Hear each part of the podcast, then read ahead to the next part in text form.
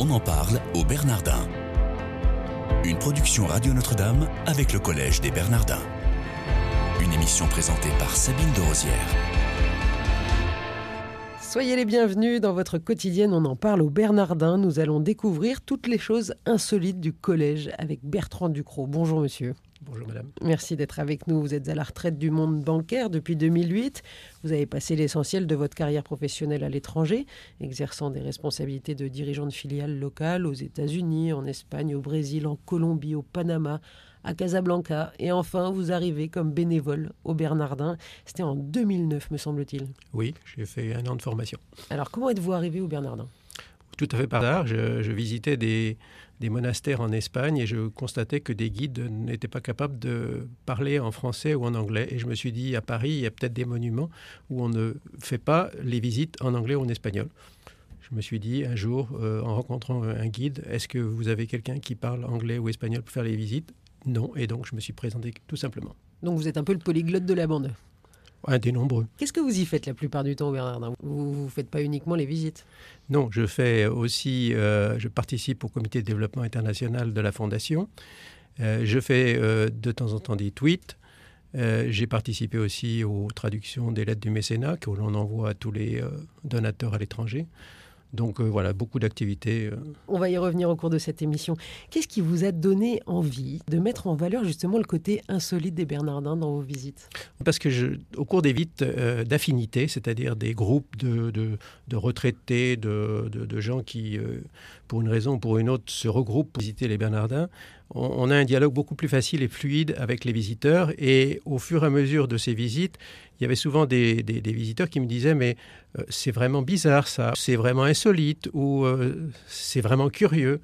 Et je me suis dit au fond je vais faire un peu euh, la liste de, tout ce qui est insolite. Donnez-nous de l'insolite sur les Bernardins. Ah, il y en a beaucoup.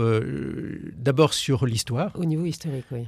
au niveau de l'histoire, il y a, D'abord, le, fait que ce sont des moines des campagnes qui viennent, je dirais, trouver leur enseignement à Paris, la ville, la ville des Lumières, mais aussi la ville des perditions.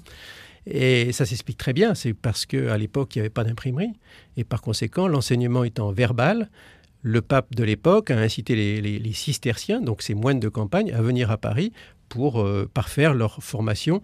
En fait, il sélectionnait les, les, moines qui avaient le plus de potentiel. Donc en fait, il sélectionnait l'élite, alors qu'en fait, c'était des moines modestes, moines de campagne. Avec Jeanne d'Arc, il enfin, y, y, a des événements un peu, un peu sombres au, au Bernardin euh, dans, dans l'histoire.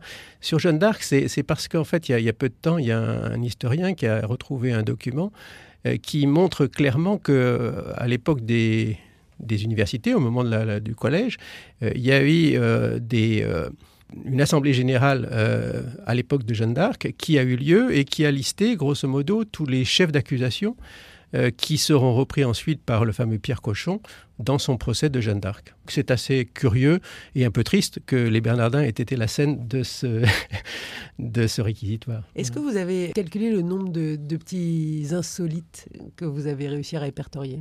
25 à peu près, 25-30. Et à chaque, euh, à chaque fois que vous faites une visite, vous arrivez à, placer chacun de vos insolites? Non, pas du tout, ça dépend de l'auditoire. Là, je vous parle de l'histoire, mais je peux parler aussi de la restauration, où il y a des, éléments très insolites aussi. Par exemple, euh, comment se fait-il que ce, que ce bâtiment qui, euh, lorsqu'il a été acheté, euh, faisait 2000 mètres carrés au sol, parce qu'il avait deux étages disponibles, deviennent, après restauration, un bâtiment de 5000 mètres carrés. Bah, on va trouver un étage supplémentaire dans les, dans les combes, dans les auditoriums, donc ça fait 1000 mètres carrés de plus. On va trouver 1000 mètres carrés dans, les, dans le cellier, là où on a enlevé tous les grabats, qui pendant 700 ans bouchaient le cellier.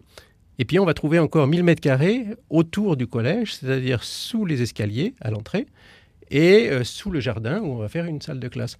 Donc en fait, de 2000 mètres carrés en plein quartier latin, on fait un, on fait un bâtiment qui reçoit pour 5000 euh, mètres carrés. C'est considérable. C'est quand même une bonne affaire. Oui, au prix du mètre carré dans le quartier, c'est pas mal. Il y a aussi euh, d'autres choses, notamment un cellier qui est comblé pendant sept siècles.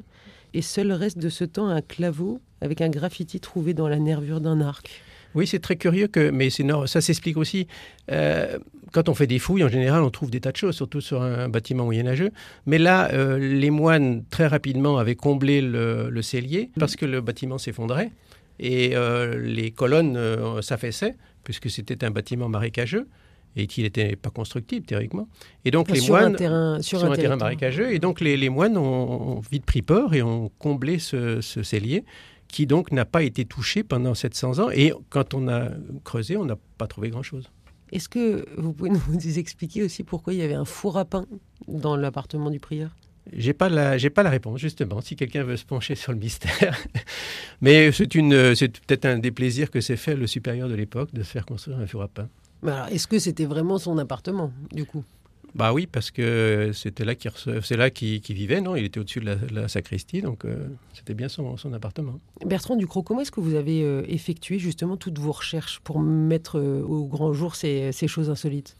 J'ai suivi notamment un stage de, sur la façon des, des, guides dans les, dans les monuments cisterciens, qui est fait par une association qui s'appelle la Charte des monuments et sites cisterciens, et qui regroupe tous les propriétaires euh, de l'État, des particuliers qui possèdent des, monastères ou des, ou des prieurés, des choses comme ça, euh, de, de, style cistercien.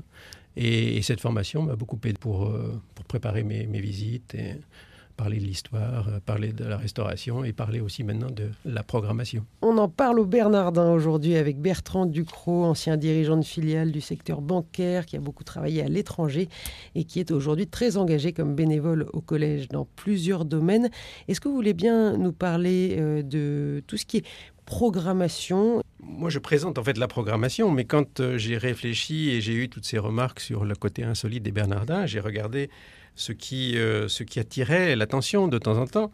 Et euh, j'ai trouvé que, par exemple, au cours d'un semestre, comme celui qui, qui va s'écouler, euh, vous pouvez avoir des cours sur l'expérience mystique, sur l'histoire du monachisme, sur la sagesse et la beauté, sur l'initiation à l'islam. Vous avez aussi une conférence qui va avoir lieu le 6 juin sur faire un détour pour mieux cheminer avec le Moïse de Chagall. Donc c'est vraiment des, des, sujets que l'on ne retrouve pas dans le Paris d'aujourd'hui. Et, c'est ça qui, fait tout l'intérêt des, Bernardins, c'est d'attirer euh, du public très différent pour des sujets qui sont les plus insolites. Vous faites aussi, euh, vous l'avez évoqué très brièvement en début d'émission, vous faites partie du, comité de développement international de, la Fondation. Qu'est-ce que vous y faites euh, très concrètement? J'apporte mon expérience et j'apporte mes contacts pour en fait organiser à l'étranger de temps en temps des événements qui vont montrer le rayonnement du collège en dehors de la France. Et donc, il y a déjà un certain nombre de, de, conférences, d'événements qui ont eu lieu euh, à Bruxelles notamment, et qui aussi se développent actuellement euh, à New York. Alors, et euh, justement, ce sont uniquement des conférences ou ce sont des cocktails ou que Non, non, ce sont des conférences sur un sujet particulier. En général, on fait venir un des conférenciers du collège. Une conférence récente du Père Fab, par exemple, c'était l'étranger dans la Bible ça avait une signification particulière pour tous les expatriés de New York. Et donc ça se passe euh, dans une paroisse? Ça se passe dans une paroisse ou ça se passe aussi euh, dans, dans, dans, une salle de euh, un auditorium, souvent prêté par une banque ou par un organisme. Et vous, mettez ça en place? Non, c'est pas moi qui mets en ça, c'est la fondation qui met, mais j'aide, voilà. Vous apportez votre, votre mon soutien. Voilà. Qu'est-ce qui vous plaît tant au Bernardin, Bertrand Ducrot? Ce qui me plaît, c'est justement ce caractère insolite. C'est-à-dire, en fait, on y trouve, euh, je dirais, chaque fois qu'on vient, euh, des choses nouvelles, euh, des personnes nouvelles à rencontrer, et qui fait que finalement, quand on est retraité et qu'on a été beaucoup plus dans les chiffres, c'est très intéressant de se dépenser dans le spirituel. Vous avez des enfants, des petits-enfants. Est-ce que vous leur avez déjà fait la visite des Bernardins? Oui, je l'ai déjà fait même deux fois. Ça les intéresse beaucoup, bien sûr mais j'en ai beaucoup à l'étranger, donc euh, il va falloir qu'ils attendent les, grandes vacances. Quel serait votre euh, rêve pour les Bernardins? Je pense que ce qui serait intéressant, c'est que le, Collège des Bernardins soit un label dans quelques années qui fasse référence, euh, je citerai volontiers les entretiens de Bichat ou les entretiens de Royaumont ou autres, c'est-à-dire en fait quelque chose qui fasse référence lorsque on, on réfléchit à un sujet et que l'on fait des recherches et que l'on dise, eh ben oui, c'est vrai qu'on a déjà traité ce sujet au Bernardin. Et vous pensez qu'il serait nécessaire de développer plus les langues étrangères au Bernardin ou pas? Ça va se faire naturellement. Internet y aide beaucoup. Quel est votre euh, meilleur souvenir? Normalement, c'est la dernière question, mais j'aimerais que vous y répondiez maintenant. Votre meilleur souvenir au Bernardin Mon meilleur souvenir, c'est un, une visite insolite en fait que j'ai eue il y a un an avec l'architecte de la Sagrada Familia, Barcelone qui, euh, pendant plus de 40 ans, euh, a dirigé les travaux euh, que voulait Gaudi. et qui, je dirais, a, relevé tous les défis de, la construction d'une église aujourd'hui. avec, l'art contemporain. Et, quand il est venu au Bernardin, il, a été émerveillé par, bah, par le caractère historique, mais aussi par la restauration et par le projet des Bernardins. Donc c'était un grand plaisir de lui faire visiter le collège. Est-ce que vous avez encore deux insolites à nous proposer? Si, vous voulez, quand on, quand on vient au Bernardin, euh, comme je vous dis, on, apprend toujours quelque chose de nouveau. Donc, euh, on, se laisse, on se laisse guider par, euh, par l'opportunité, en fait. vous avez des horaires particuliers de passage où les gens peuvent suivre vos visites? Non. en général, je fais des groupes d'affinités, donc c'est sur, c'est programmé ça me laisse aussi euh, le choix de mon agenda, ce qui est très pratique. Merci beaucoup Bertrand Ducrot d'être venu nous parler de vos divers engagements euh, au Bernardin. Chers auditeurs, merci de votre fidélité. Je vous souhaite une excellente journée.